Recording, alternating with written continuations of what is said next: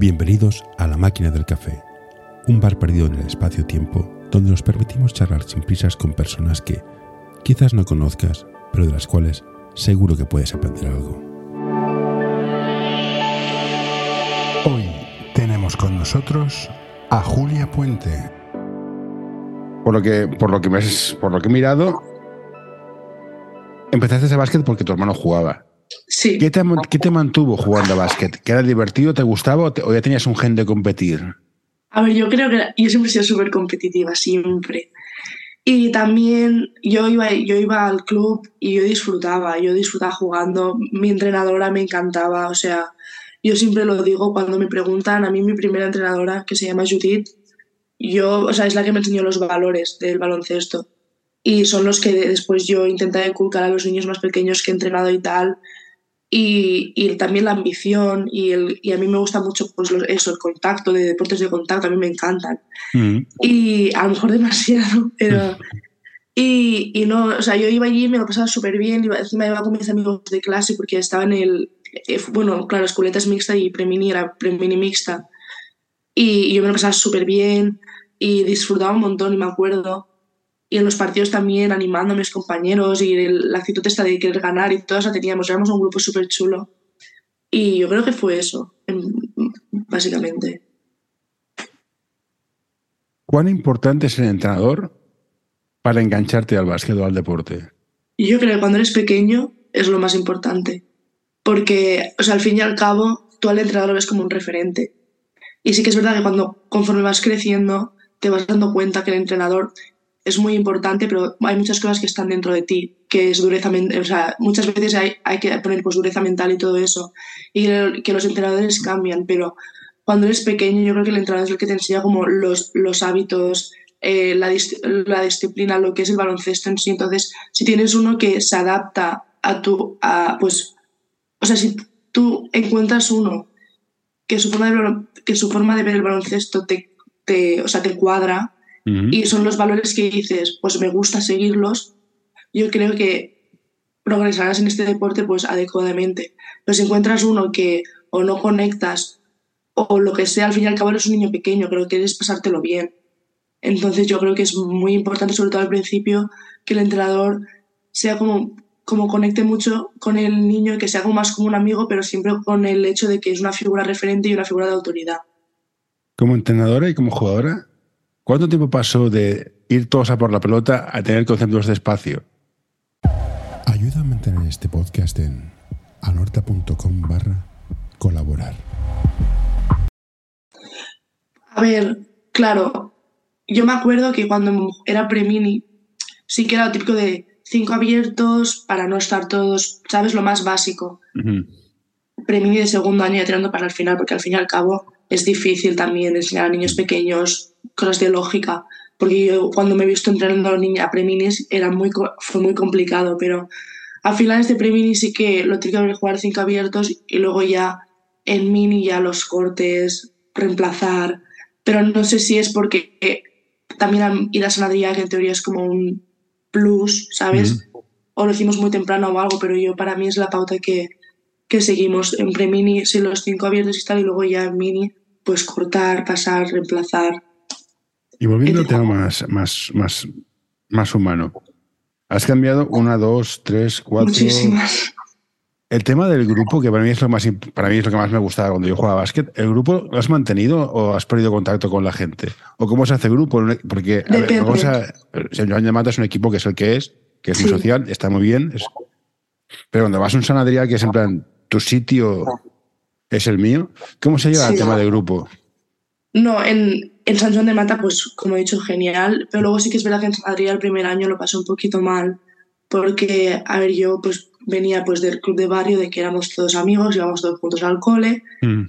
Y yo, claro, llegué allí encima de que era de las flojillas, pues me costó mucho pues hacer eso, amigos o, bueno, amigas en este caso, pero al final sí que hice un par o tres que a- hoy en día me llevo súper bien y de hecho hay gente que en ese momento no me llevaba bien. Bueno, no es que no me llevara bien, es que no me llevaba porque tampoco intentaban hablar conmigo, que ahora pues han vuelto mis, uno- hay una que es de mis mejores amigas, pero hay gente que luego me he jugado con ellas más años adelante y muy bien. Pero luego, por ejemplo, cuando bajé al B, sí que era súper, en plan, todos súper unidos, también a lo mejor es esto, no hay este punto de, ¿sabes? De tanta competitividad, tanto eh, presión a lo mejor, y también el hecho de que fuéramos como más una piña, también me ayudó a mí mucho más a tener confianza en la pista y a jugar y de todo.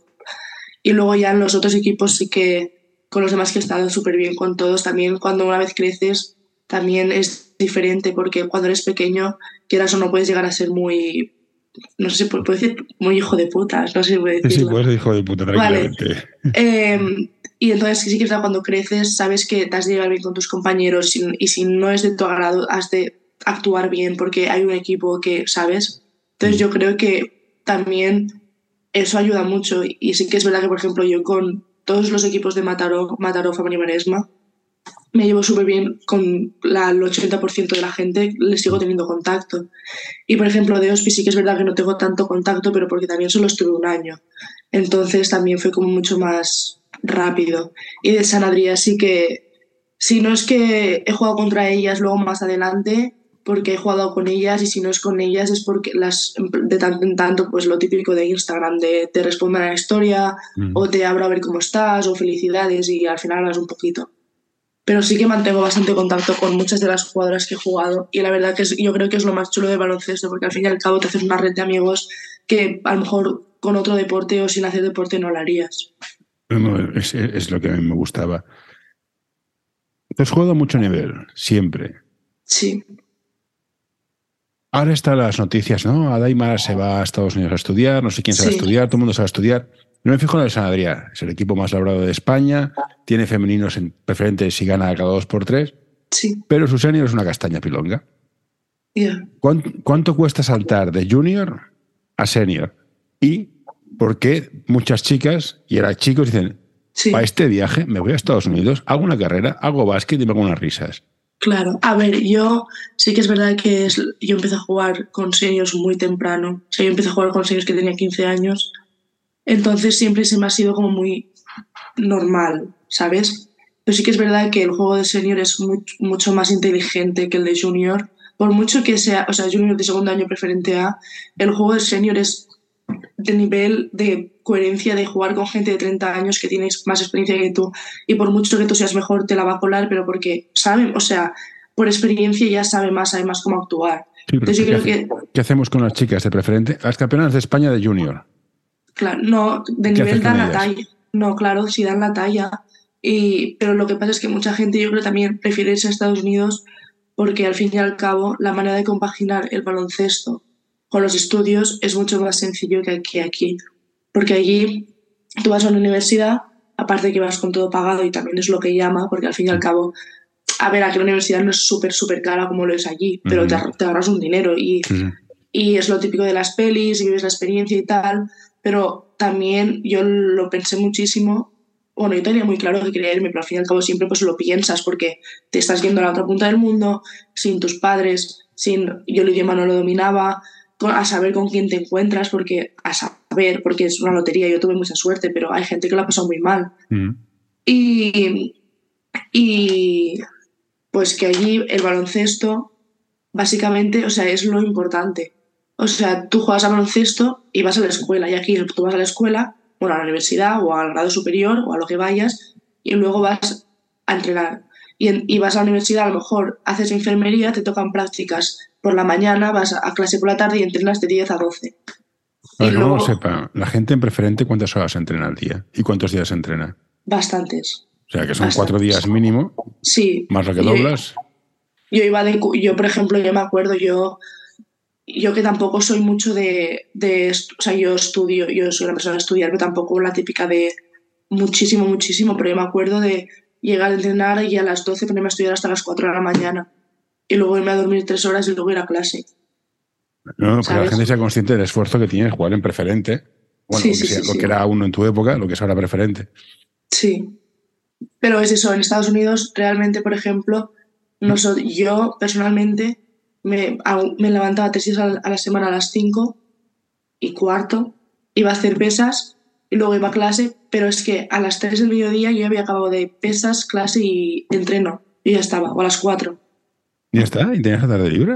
Y ya estaba, porque lo hacen todo, pues empezaban muy temprano, sí que es verdad que pues la hora de pesas en la mañana, a las 6 de la mañana, un día, un 10 de diciembre, a menos 5 grados, pues no es muy agradable. Pero ¿qué pasa? Que ya empiezas y ya lo haces todo así, acabas, desayunas clase un par de horas, tres, porque tampoco, tampoco cargan mucho las horas allí, un par de horas, tres, una hora para comer y luego ya a las, pon que a las 12 y cuarto estar en el pabellón, pues sobre las 4, 5, a veces 6, ya estás. O a veces incluso era una hora de entreno porque al día siguiente teníamos partido y a las 3 y media ya estábamos. ¿Cambia mucho el sistema de Estados Unidos al español, al europeo? De baloncesto, de la hora de jugar. Muchísimo. De jugar y entrenar. O sea, yo, yo, he visto el típico documental de Last Chance You, de, de básquet, que son cuatro meses, pero es una locura. No, sí. mucho físico, no sé, ¿cambia mucho? Yo lo noté mucho. También, por ejemplo, sí que es verdad que está todo como mucho más profesionalizado. Entonces, por ejemplo, hay días que entrenábamos muchas horas, de tres horas, y luego hay días de partido. Tres horas. tres horas a, a saco porque las quieren aprovechar pero, por ejemplo, sí que es verdad que yo hacía ejercicios muy cortos, en plan, muy cortos pero intensos. No es esto lo, lo típico de aquí a lo mejor te pones a hacer un ejercicio y estás 10 minutos con el mismo ejercicio Mm. y acabas los últimos 3 minutos estás que te ahogas. Pues allí era un ejercicio a lo mejor 3 minutos a tope, al sprint, acabas, te ahogas un minuto, pero luego tienes dos para descansar. Y luego a lo mejor sí que es verdad que sí, eran de partidos o de más de 4x4x4, pues sí que eran 10 minutos, 15, pero siempre tenías el descanso y la oportunidad de ir a beber agua, porque puedes ir cuando quieras. Entonces sí que era como más... A mí me iba mucho mejor por el hecho de que yo me hago muy rápido. pero, pero sí que cambia porque ahí es como mucho más a piñón, a físico. O sea, si tú tienes físico, si eres eléctrico y esto en Estados Unidos, lo vas a hacer bien. Pero, por ejemplo, sí que es verdad que yo en mi equipo tenía gente muy inteligente, más como nivel de euro- europeo, ¿sabes? Pero siempre, siempre teniendo en cuenta el, el físico de que cuanto más eléctrico, cuanto más rápido, cuanto más saltes, te va a ir mejor. Bueno, ahora, ahora en los preferentes, no sé, antes el físico manda un montón. ¿Hasta qué punto se valora? Dicen que hay una diferencia entre, entre eh, venir de formación europea y Estados Unidos. Estados Unidos, eh, que es físico. ¿La inteligencia, el- el- los fundamentos son mejores aquí o allá o es un mito que tenemos? No, hombre, aquí yo lo he notado sobre todo con, los, con las interiores, porque a mí juego de interior, entonces también me fijo más. Pero aquí ten- tenemos muchos más recursos de pivots, de, de trabajo de pies y tal. Aquí, bueno, yo por lo menos por lo que he visto, sí que es verdad que ahí tienen también, joder, hay nivel, ¿sabes? Pero el hecho de aquí es como mucho más, no sé, tenemos más recursos. Allí sí que es verdad que los que, los que, los que tienen, que tienen bastantes eh, también, que no es que no sepan hacer nada, es que tienen muchos, pero los que los hacen, los hacen muy bien. Y aquí tenemos muchos y cada jugadora pues tiene como su movimiento, ¿sabes? A unos te gustan más, menos, pero allí más o menos todos tienen como el, el mismo, ¿sabes? Y de exteriores también recurren mucho al tiro de tres. O sea, pueden tener una chica con la mano en la cara y es que te lo va a meter. Porque hay chicas que se dedican a tirar y ya está. Y eso Y te te van a meter todos. Ser pivote es muy duro.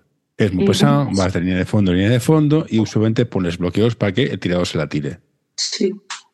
A ver, sí que es verdad. Yo, por ejemplo, eh, aquí en España, en mis equipos siempre se ha jugado mucho para interiores porque siempre he tenido equipos con interiores muy potentes y muy grandes físicamente.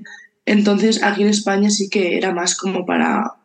Pues un poco. Había, había jugadas pues, para las exteriores, pero también había muchas para las interiores. Y en Estados Unidos, pues me ha pasado lo mismo, que tenía mucha, su- mucha suerte, como lo quieras llamar, que en mi equipo, pues la mejor jugadora era una pivot. Entonces había muchas jugadas para pivots también. Pero sí que es. Perdona. No, di, no, que sí que es verdad que me he encontrado equipos de jugar en contra, sobre todo en España, de que las pivots simplemente ponían bloqueos y si tenían suerte te la pasaban a la continuación. Pero a mí no me ha pasado por suerte, o por desgracia, no sé. Yo tengo una teoría muy pasajera que es la mayoría de entrenadores han jugado por, de exterior, por eso entrenan jugadas de exterior y entrenan buenos exteriores. Tú has entrenado. ¿Te pasa lo mismo pero con pivots? ¿Tenías más fijación por el juego de pies, el poste bajo, el pasar A ver, dentro, dentro, fuera? ¿O te adaptas a lo que hay small ball y fuera? Yo es que tenía chicas, niñas preminis. Ah, bueno. Entonces, claro, yo, vale. ten- yo he tenido preminis y esculetas. Entonces, es más, entrenamos más, pues, eh, todas las niñas que aprendan a... O sea, no es lo típico de, vale, pivots de aquí, exteriores Mm. aquí. cada todos les enseñamos lo mismo y ya está. Pero sí que es verdad que a mí me encantaba, me encantaban las niñas más grandes porque es que me veía reflejada. Pero. ¿Cuán útil te está siendo o te crees que te puede ser lo que has vivido a nivel de, de presión, de jugar a básquet a alto nivel? ¿Crees que es útil más allá de hacer deporte? El estar en una final preferente, estar en el campeonato de España, el ayuda a nivel, ¿te puede ayudar a nivel profesional o te ha ayudado a nivel personal? A ver, yo creo, a nivel personal sí que me ha ayudado porque, por ejemplo, luego muchas cosas, lo típico de, de estudios, de que tienes una presentación y estás muy nervioso, es como los mismos nervios, porque al final te estás jugando mucho en las dos, ¿sabes? Por ejemplo, en la exposición de Alterra, yo me acuerdo que iba nerviosa, pero era en plan, ya has pasado estos nervios antes, con la final del Campeonato de España, con no sé qué, con el partido que te jugabas, no sé cuántos. Entonces, evidentemente, son niveles diferentes, pero te gestionas igual y lo acabas viendo tanto que al final, pues sí que te ayuda. Y también es verdad que, por ejemplo, yo gracias al baloncesto he perdido muchísima vergüenza. Entonces, a mí me encanta hablar en público, me encanta, yo que sé, si ha de haber una portavoz, yo soy la portavoz, o sea, a mí me encanta. Y gracias, gracias, pues lo típico de hablar en pista, de chillar, de animar, pues yo perdí mucha vergüenza gracias a eso. Y en esa parte me ayudó muchísimo. Luego, a nivel profesional, yo no sé si me va... Lo de jugar a alto nivel sí que me va a ayudar, por ejemplo, a encontrar lo típico trabajos de verano y tal, porque al fin y al cabo, lo típico que dices, he jugado en preferente y es un campus de baloncesto, van a decir, ah, esta me interesa. Pero más allá, yo no, no, lo sé aún porque aún no he vivido la experiencia laboral de. Bueno, la presión del momento, los, deadlines, entre, bueno, depende, depende de que estés estudiando, tampoco depende. Pero yo creo que sí te puede ayudar. Estoy bastante convencido. Los padres y los niños. Yo he jugado contra San Adrián, bueno, mi hija jugó contra San Adrián. Sí. Y hay gente se, se emociona mucho. ¿Cómo ves tú como jugadora la reacción de algunos padres en la, en la grada? Hay padres muy cañeros, demasiado. Ah, es que hay diferentes tipos de padres. Sí, no, hay sí, por supuesto. Afortunadamente. Hay los, hay los, padres cañeros de animar, que esos me parecen fantásticos y me hacen mucha gracia de, de bien, ¿sabes? De lo mucho que se implican, mm. de lo mucho que, que, les, que disfrutan viendo los partidos. Mm. Luego también es verdad que cuando llegas, cuando vas creciendo, a lo mejor ese animar se vuelve un poco más a. A lo mejor. Arbi pita eso, no sé qué, mm. ¿sabes?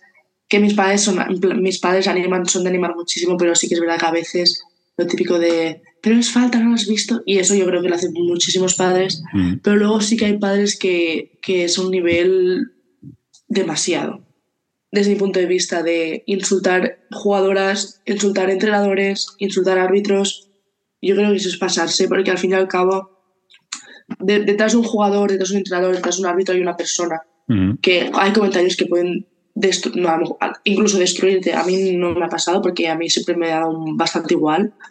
Pero yo tengo compañeras de en plan, Jolín, ¿has escuchado lo que ha dicho ese padre? Y yo no. Me dice, pues me ha dicho tal. Mm. Y claro, con comentarios que a una niña de 17 años pues no agradan. Y los árbitros también, lo- con lo que se pasan con ellos, estoy segura que es que lo deben pasar fatal. No, te- te- Y- Ser árbitro te gustar. Y luego yo creo que los peores padres son los que, los que, en plan, los que se creen entrenadores de su hijo, ¿sabes? Y mejor que los entrenadores. Y mm, pobrecitos, yo creo que más que ayudar a sus hijos les, les, les hacen lo contrario. Ujú. Pero bueno, No, sí, sí, sí. Tienes toda razón. eso ya es cada uno más a su casa y yo por suerte mis padres no eran así, así que... Yo cuando, cuando era joven era igual de imbécil que ahora, pero era joven, tiene una ventaja que tengo. Y hacía el imbécil con mis ídolos. Me gustaba, pues en mi época era Epi, Corbalán, Sí. mm, Magic Johnson, Larry Bird. ¿Qué referentes femeninos tenías tú? ¿O eres de la generación que ha tenido que construirse sus propios ídolos? A ver, yo, así como ídolo cercano, siempre ha sido mi hermano, porque siempre lo tenido como referente, ¿no? Pero sí que es verdad que, que así de famosos, cuando era pequeña no, no, te- no tenía, o sea, era, yo miraba baloncesto, pero de esto. Sí que es verdad, cuando me hice un poquito más mayor, me empezó a gustar mucho el Piero Uriola Ujú. y me encantaba porque, o sea, todo el mundo decía, está sobrevalorado y yo, yo siempre pelean- peleándome para defenderlo porque es un chico, o sea, es un, un chico que, que es que es todo corazón. Y yo durante mucho, yo siempre he sido muy, muy de jugar con mi corazón, de jugar con emoción y él pues se tiraba todas las pelotas, eh, animaba como el que más, hacía toda la feina bruta y ah, yo me veía reflejada y me encantaba y me sigue encantando. Y sí que es verdad, de, más chiquitita me gustaba mucho Laura Nichols, muchísimo. me encantaba. Me encantaba. De, hecho, creo que fue mi primer como referente en el baloncesto fue Laura Nichols y luego me empezó, a gustar mucho Oriola cuando se empezó a hacer más conocido. Y luego últimamente me gusta mucho... Em, ay, se me ha el nombre, eso por hablar. ¿Cómo se llama? Hoy quiero recomendarte este podcast. Balap Education es un proyecto educativo y deportivo que busca la formación completa de jugadores y entrenadores. Quieren fomentar su desarrollo basado en la educación del jugador y el entrenador, mediante el análisis de situaciones reales de baloncesto desde diferentes puntos de vista. Hoy quiero recomendarte este podcast. Psych and Roll, un podcast sobre psicología y deporte en el que tratarán diversas temáticas relacionadas con ambas disciplinas. Un programa creado para aportar realidad y necesidad en torno a la psicología, además de facilitar un espacio donde la comunicación sobre ciertos temas esté libre de tabús, estigmas y etiquetas. Jolín, una, está la selección española de chicas y se me ha olvidado el nombre y me da mucha rabia. ¿Raquel? No. Juega. Jolín, que. Lo puedo mirar, es que me da mucha rabia. me da mucha rabia no acordarme. María Araujo también me gusta mucho, pero no era eso lo que quería decir. María Conde, me encanta. Me gusta muchísimo. Es muy elegante, tiene mucha clase. A mí me gusta la base de Zaragoza, se llama, no sé cómo se llama, te lo busco yo. Base Zaragoza, sí. Zaragoza, Zaragoza femenino, que me encanta. Ah, eh, no es igual, no encontrar el nombre. No te lo preguntaba porque te das cuenta, solo había un chico y una chica. Sí. Y la pregunta es, ¿faltan referentes femeninos en el mundo del básquet femenino? Yo creo que por suerte cada vez se está haciendo más eh, viral, en plan, se ve más. Eh, pero sí que es verdad cuando yo era chiquitita, bueno, aún soy chiquitita, pero cuando era más chiquitita, eh, apenas, o sea, yo no, yo no, o sea, yo para mí era Girona contra Avenida y punto. Es que para mí no había más equipos. La selección española, pues, sí que se veía, pero no, tan, no con tanta repercusión como ahora. Sí que es verdad que yo creo que hay equipos que están haciendo muy buen trabajo con lo típico de, eh, pues las seniors van a ver a las preminis y así. Y yo creo que eso también es muy importante para concienciar a las niñas de que sí que sí que puede, o sea, sí que hay una, sí que hay como un, ¿sabes? Como una meta, como un objetivo final que las niñas pueden seguir. Y a mí personalmente estoy muy, muy contenta por esto, porque al fin y al cabo, si tú ves a las niñas pequeñas y te ves reflejada y ves como, como hay referentes para ellas que a lo mejor para mí no había tantos. Entonces, a mí me parece cada vez mejor y con la NCA, las chicas universitarias, está siendo, este año ha sido una pasada. Ha sido muy heavy. De hecho, se ha visto, perdón. No, que por ejemplo este año sí que es verdad que se ha visto más eh, el torneo de la NCA, el March Madness, se ha visto más el de chicas que el de chicos. Entonces, eso, mira, pues consuela un poco. ¿Y entrenadoras? Yo he tenido. Mi primera entrenadora fue una chica en San Adrián mi primer año fue una chica. Luego sí que es verdad que tuve, tuve chicos hasta este año que he tenido chica. Bueno, mujer. Era, era ya más. Pero, ¿qué hace falta para que haya más entrenadoras? no sabría decirte la verdad. Pero sí es verdad que las nuevas chicas están como más con, las, con los pequeños, ¿sabes? Y por ejemplo, yo ahora que lo dices, no recuerdo ninguna chica que entrene en mi liga de preferente, creo que eran todos eran chicos. Pero digo, la final de la Copa del Rey femenino en España eran todos entrenadores chicos, que me parece muy bien, si son los mejores, me parece perfecto, pero me suena raro estadísticamente. No, sí, a mí, me sorprende por el hecho de que al fin y al cabo, em, o sea, hay mujeres con un nivel de, de baloncesto increíble. Y sí que es verdad que hay, hay muchas mujeres, mujeres o chicas que a lo mejor prefieren estar con niños pequeños, pues, pues yo qué sé, por, gustos personales, pero luego hay muchas que sí que es verdad que se quedan como a la sombra y pues da rabia porque al fin y al cabo, pues, ¿por qué? ¿Sabes? Pues como, como todos los aspectos. Pero bueno, también es eso, alegra que, por ejemplo, la entrenadora de, no sé si aún está, pero hace un par de años o tres estaba seguro, la entrenadora, la entrenadora de la era una chica y era, lo hacía súper bien. Entonces ayuda. Gloria Estupa también estuvo con el señor de Sadria. Pues ayuda. Poco a poco sí que es verdad que ojalá fuera más rápido y ojalá hubiera más, pero poquito a poquito sí que algunas se van asomando. Y que por todo se va a empezar. Así que. Tú eres de Barcelona. ¿Tú, tú en el San Joan de Mata estás- entrenaste en carpa ya? ¿Ya estaba la carpa o estabas en la pista que ya.? No, yo estaba, yo estaba en en, la el- las iglesias, Vale. antes de que lo demolieran. Vale, sí. y también vale. en la pista descubierta, en, Sí, en ambas. Sí, aquella de allá, vale. Sí. Da rabia ver las instalaciones que tienen en Estados Unidos con las que tenemos aquí, porque yo soy de Barcelona. Sí. Instalaciones tenemos cuatro, o sea, entre vóley, fútbol, sala y balonmano nos peleamos por tener las cuatro que hay. sí. ¿Allí da gusto entrenar? Y era una pasada. Así que es verdad, depende del equipo. Pero personalmente, mi equipo era un. O sea, el- el- las instalaciones eran una pasada. Las pistas, lo típico de pista de madera que dice de parquet, de este que brilla, con colores, con el, con el logo en el medio. Las gradas así que caen así, Sí. súper altas. Y, y luego también teníamos aparte una pista de entreno también de parquet, que Mm. podías ir cuando te diese la gana, 24 horas al día con máquinas de tiro. Eh, ¿Máquinas teníamos, ¿Teníais máquina de tiro? Ojo, esos sí, niveles. teníamos dos. Y luego también una, o sea, mil facilitaciones de, por ejemplo, si las máquinas de tiro estaban ocupadas, había como una, era como una cosa así, que Mm. tenía como una, una goma que rebotaba, entonces te pasaba el balón. Vale, sí, Ahí aquí una, una malla, sí, una especie de malla. Sí. Y, y teníamos, pues, no sé, teníamos bañeras de hielo, eh, teníamos eh, pues lo típico del fisio con cuatro camillas. Y luego sí que es verdad que mi universidad es la que estaba ya Morán. Entonces él puso dinero extra y hizo una sala de recuperación que había las botas estas que te ponen para que se para Sí. rebajar eh, la carga y luego tenemos mm, como 10 pistolas de estas de masaje, Mm. rulos electrónicos, o sea, era una pasada. Da, da- da- da rabia. Sí. Básicamente, porque aquí es. Si no te toca descubierto, toca pista compartida, a media Claro. pista, tienes solo un aro, son 12. Es un poco de Sí. rabia. Por cierto, las bañeras de hielo, sé que se hace a nivel profesional, pero no, no da frío. Es que me da- o sea, Son meter- horribles. o sea, o sea, acabas de entrenar todo eso, meterte ya adentro, de- ¿no te constipas? ¿Se se te cae algo? No sé. A ver, yo la hice pocas veces. Yo era más de las botas.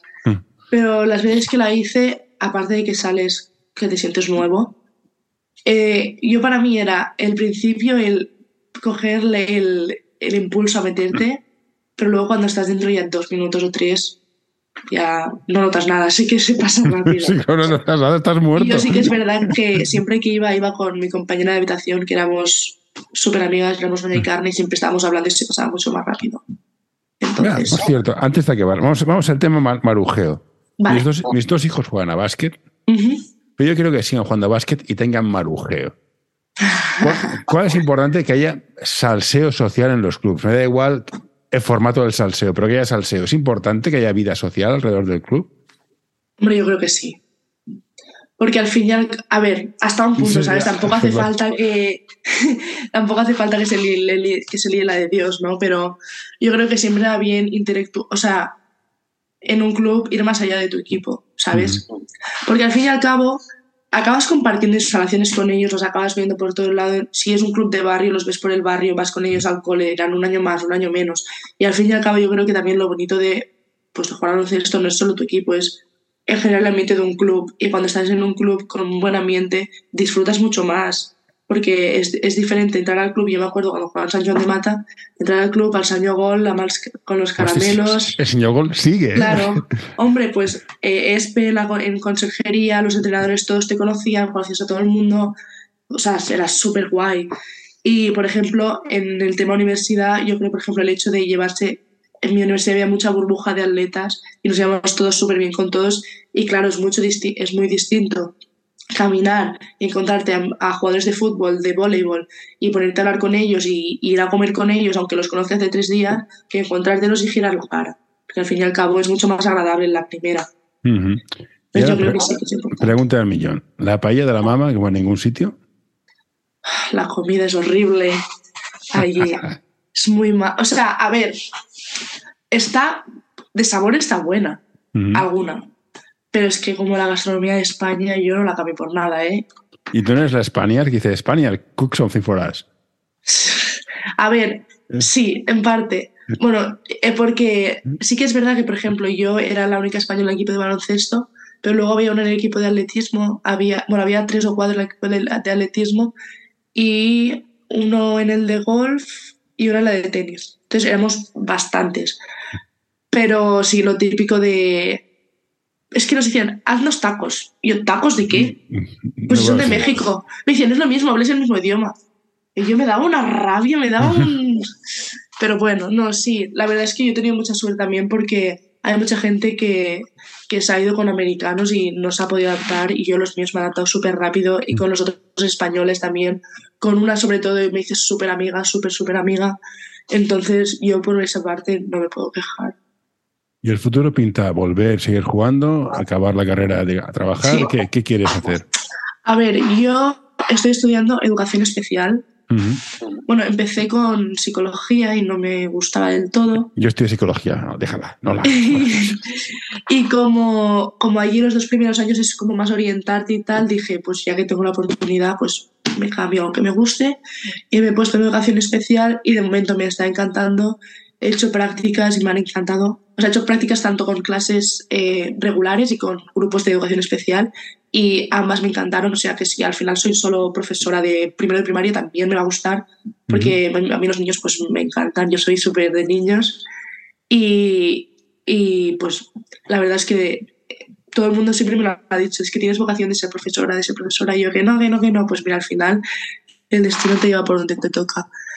Y nada, pues me gustaría, bueno, yo ahora me cambio de universidad, voy a ir a otra, en Luisiana, ahora estaba en Kentucky, voy a ir a Luisiana y también voy a seguir con la misma carrera, eh, jugando también a baloncesto. Y luego sí que es verdad que cuando acabase cuarto año, ahora hecho lo he hecho el primero, cuando acabe el cuarto año me gustaría volver a España y si no vuelvo mi madre le da un patatús. Así que más me vale volver a España. Probablemente, bueno, vete a que te encuentres ahí con gente que ha sido fuera y no vuelto. Ya, por eso mis, mis padres están, vuelve por favor, o sea, de verdad, no tenemos nada más, solo vuelve. Si te gusta este episodio, por favor, deja un comentario o compártelo con tus amigos. Ya sé que es una pesadez y todos lo pedimos, pero ayuda bastante. Y me gustaría volver, pues, trabajar de profesora y, y seguir jugando, porque al fin y al cabo volveré con 21 años. Es que seguiré siendo súper chiquitita y seguir jugando, pues, en un Liga 2, un Supercopa. A ver si yo, yo, estoy al lado de Lima, tú llámame. Algo, se buscará. Entonces, eh, pues sí, seguir jugando a buen nivel, intentar buscar trabajo, sacarme el carnet de conducir. ¿No lo tienes? No, porque yo me fui de aquí que tenía 17 años. Claro, yo me fui el año pasado, yo soy de diciembre. Entonces tampoco me lo empecé a mirar porque digo, es que me voy a ir y no voy a, no, no voy a poder coger el práctico. Y ahora ya por tres meses que estoy en verano, pues supongo que a lo mejor ¿No te puedes ir en Estados Unidos, sacarte en Estados Unidos y validarlo aquí?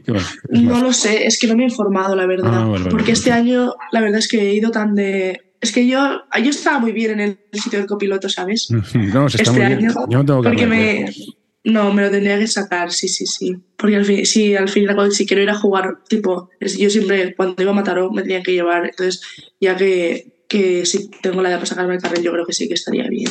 Y siempre va bien tenerlo. Porque no, no, sí, sí, es un título más, me parece perfecto. Pues bueno, Julia, o Julia. Julia, pero. Julia, bueno, es igual, whatever.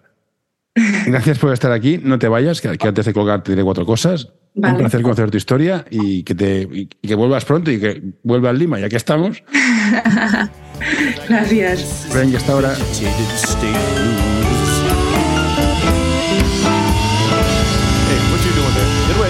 No, don't you touch that. No, don't you pull that plug. No, hey, hey, nurse, nurse. Uh, all right, I'm done.